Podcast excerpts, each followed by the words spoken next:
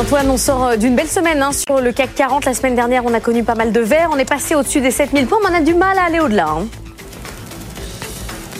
Mais on sentait du potentiel, hein. on sent qu'il y a du mieux point de vue tendance, c'est vrai, plus d'entrain, plus de volonté de, prendre du risque euh, sur les marchés. Mais oui, la séance de vendredi s'est finie de manière un petit peu plus indécise. Hein. On a terminé sur une légère baisse.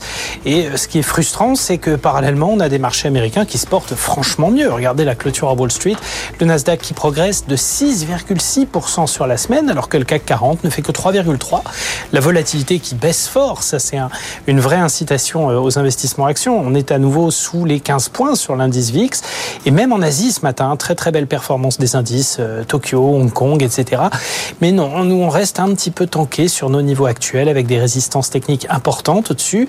En plus, oui, il y a du mieux. On, on regarnit un, petit peu le panier depuis le, le 1er janvier avec un gain euh, à nouveau substantiel, quasiment 9%. Mais on sent que c'est quand même beaucoup plus difficile. Et pour ce matin, a priori, peut-être un petit recul encore, peut-être encore de quoi tester à nouveau la zone des 7000 points. On espère pour repartir un petit peu plus fort. Oui, Antoine, il faut que vous nous racontiez ce qui se passe sur l'échange. Belle envolée de l'euro. Hum. Ah oui, oui, on est au-dessus d'un 0,7. Hein. On a eu un brusque influx positif hein, euh, au début du week-end.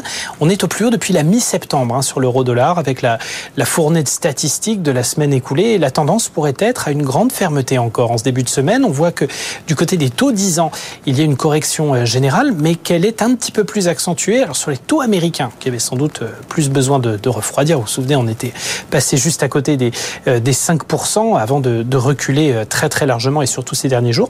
Du coup, ça laisse un avantage de rémunération à l'euro.